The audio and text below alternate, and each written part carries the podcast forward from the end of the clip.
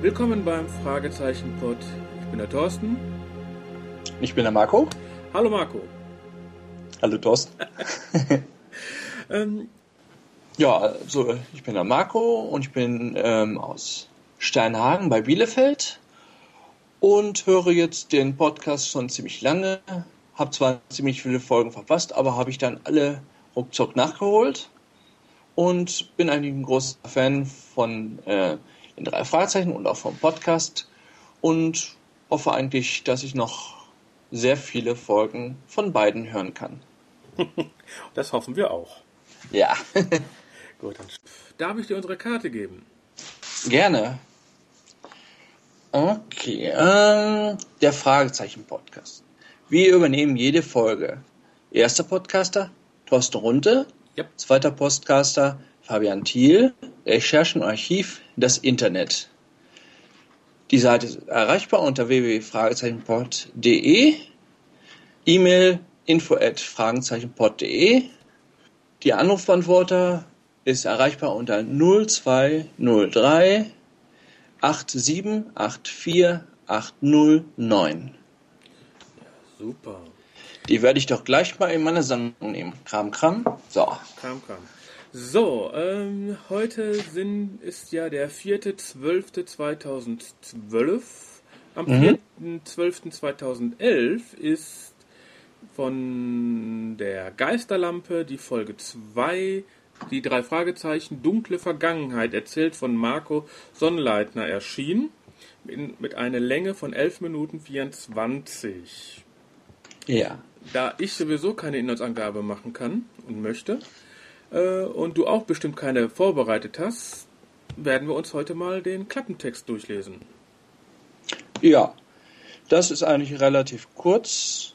Da steht eigentlich nur, dass das neueste Hobby von Justus Jonas die Ahnenforschung ist und dabei eine besondere Entdeckung macht. Ja, super. Die Entdeckung wissen wir zwar schon alle, aber jetzt fangen wir mal an, die Folge zu besprechen. Ja. Ganz am Anfang wollen die drei ja faulenzen an einem Strand mit Sonne pur. Ähm, eigentlich will das jetzt Bob und Peter. Normalerweise ist doch Justus der Faulenzer.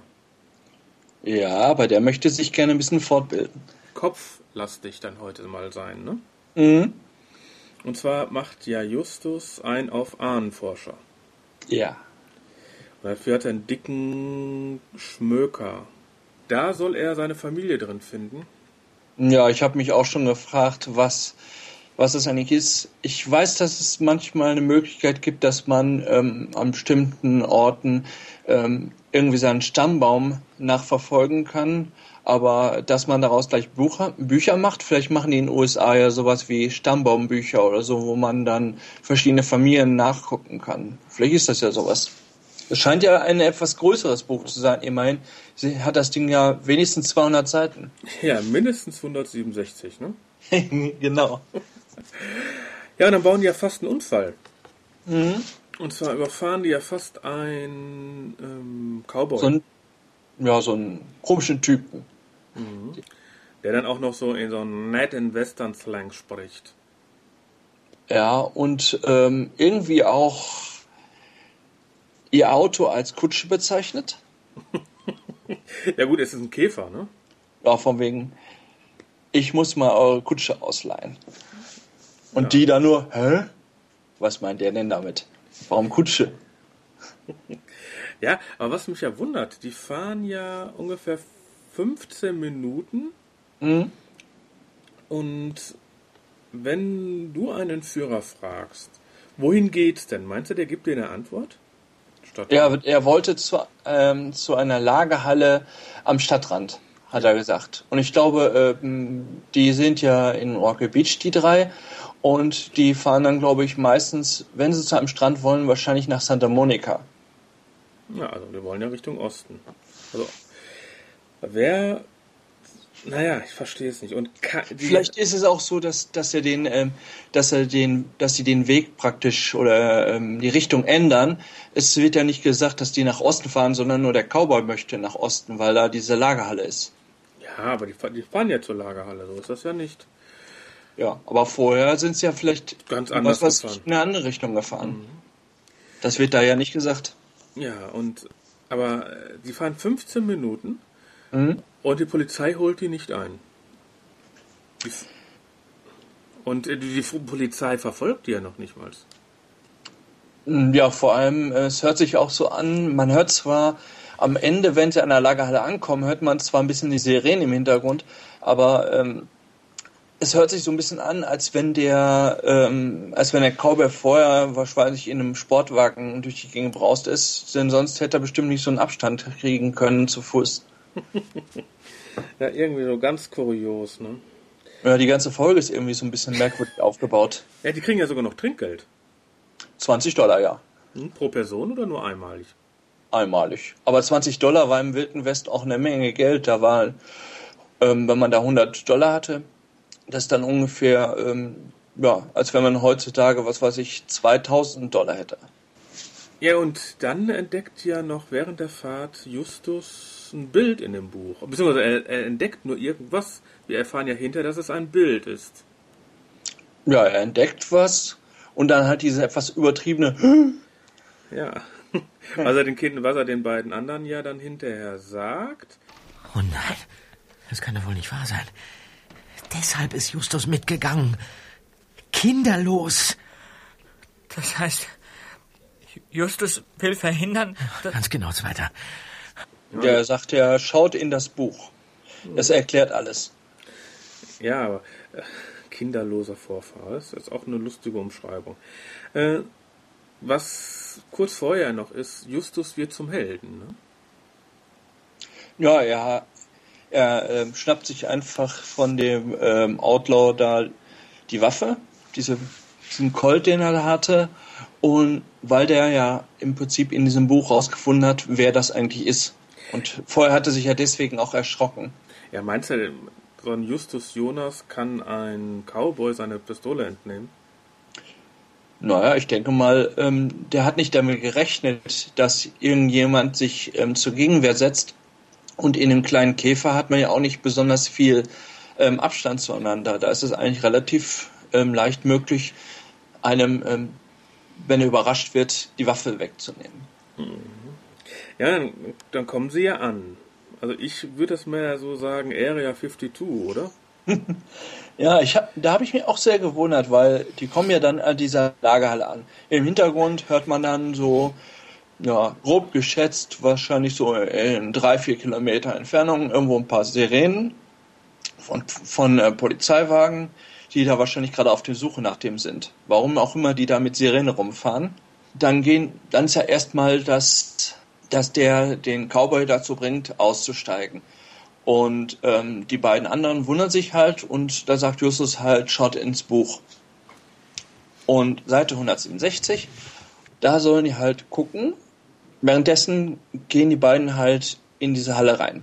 Ja, ja, aber wenn die in der Halle reingehen, ich meine, das soll ja eine Halle sein, wie auch hinter gesagt wird, mit mehreren Fahrzeugen, mit einer Zeitmaschine und Top Und, Materia und. Materialien, ähm, die er nicht identifizieren kann, irgendwas mit Metall und Glas.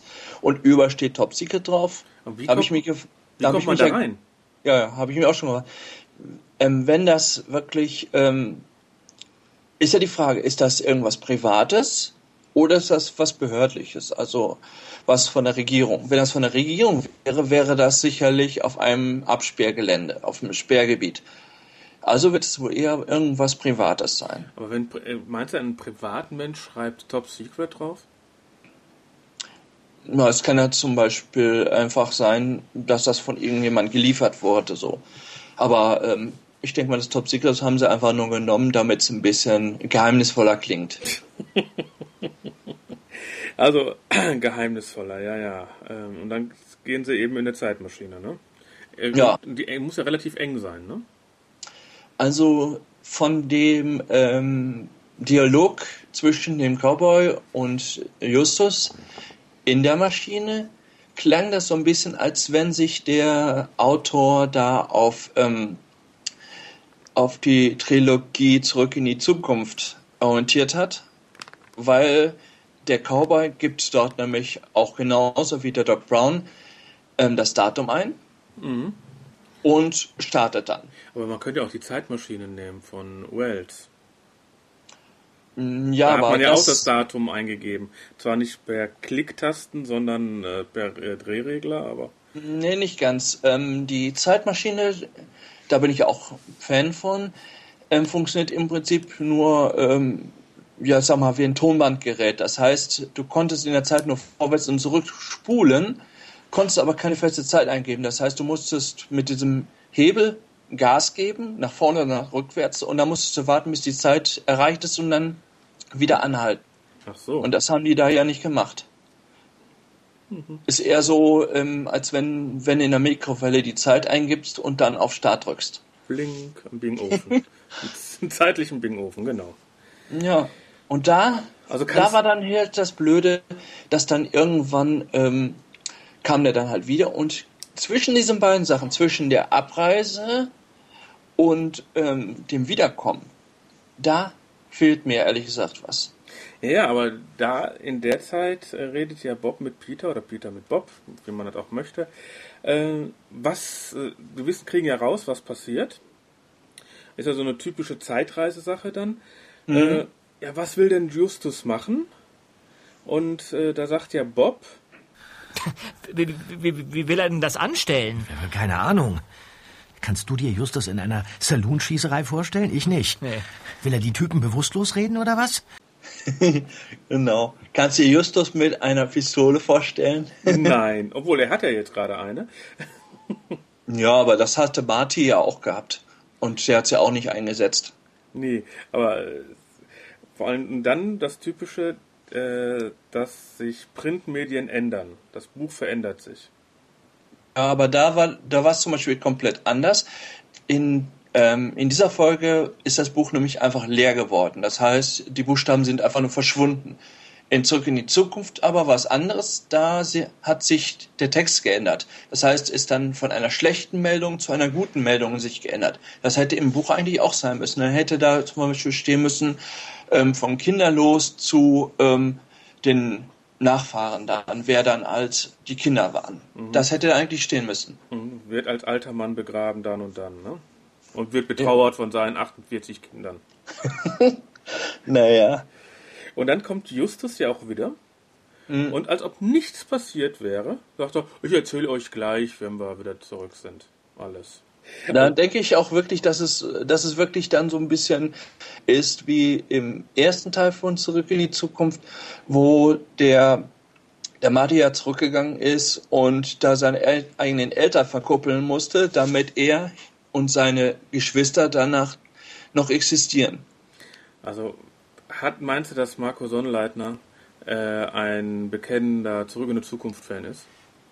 Also sehr viele ähm, Autoren orientieren sich wahrscheinlich noch an anderen ähm, Geschichten und Romanen, die es gibt. Und ich würde mich nicht wundern, wenn sich der Marco da, also mein Namenskollege, der sich ähm, dann eventuell daran orientiert hat. Oder er hat eine Kombination aus mehreren Sachen genommen. Es gibt tatsächlich einige Sachen mit Zeitreisen. Ja, dann sind wir ja eigentlich Folge her durch. Äh, mein Resümee ist ja eigentlich so, dass man kaum auf Nebengeräusche achtet, weil die Story irgendwie so kurios ist, dass die eigentlich fesselt. Aber irgendwie so einmal quer durch den Kopf geht, dass man sich kaum noch auf was anderes konzentrieren möchte, kann. Ja, aber besonders besondere Nebengeräusche waren da eigentlich nicht, außer die halt ähm, die üblichen Han Handlungsgeräusche, die die dann halt die vier vor Ort machen, sowie die Sirenen im Hintergrund und äh, die Zeitmaschine halt. Sonst war da eigentlich nicht wirklich so besonders viel. Was mich hauptsächlich gestört hat, ist halt, dass ähm, dass diese Story ziemlich viele Lücken hat, wo, wo sich die ähm, Hörer dann immer fragen, da möchte ich aber gerne wissen, was ist denn da eigentlich gewesen? Warum lassen die uns denn jetzt eigentlich in der Luft hängen und erzählen uns nicht, was ist dann zum Beispiel passiert, ähm, nachdem Justus die Zeitmaschine benutzt hat? Aber ich denke mal, wenn der, wenn der die ähm, ganze Story, man weiß ja nicht, wie lange Justus jetzt in der Vergangenheit war. Ja, 1865 ist der da äh, hingereist. Der Justus und, Jack Jones. Ja. und ist halt die Frage, wie lange ist er da eigentlich geblieben? Also in ähm, Zurück in die Zukunft Teil 3 waren ja auch im Wilden Westen, da sind die, glaube ich, ein oder zwei Wochen da gewesen. Man weiß es nicht, man weiß es. nicht. Gut, hast du eine Punktzahl? Also sozusagen von 1 bis 10, wie man die einstufen kann? Mhm. Gute Frage. Also wäre die noch ein bisschen mehr ausgeführt werden, würde ich ihr bestimmt eine 7 oder eine 8 geben. Da ihr aber ziemlich viel fehlt, würde ich mal eine 5 sagen. Also, für mich ist das so, So dass, die Mittelmaß. Mhm. da, dafür, dass kein Abschlusslachen dabei war und keine Visitenkarte übergeben worden ist, muss ich schon mal zwei Punkte abziehen. Bin ich mal ganz hart, ich gebe zwei Punkte. Dann bedanke ich mich beim Marco und wünsche dir schöne Weihnachten und einen guten Rutsch. Gleichfalls. Und äh, wir hören uns. Bestimmt.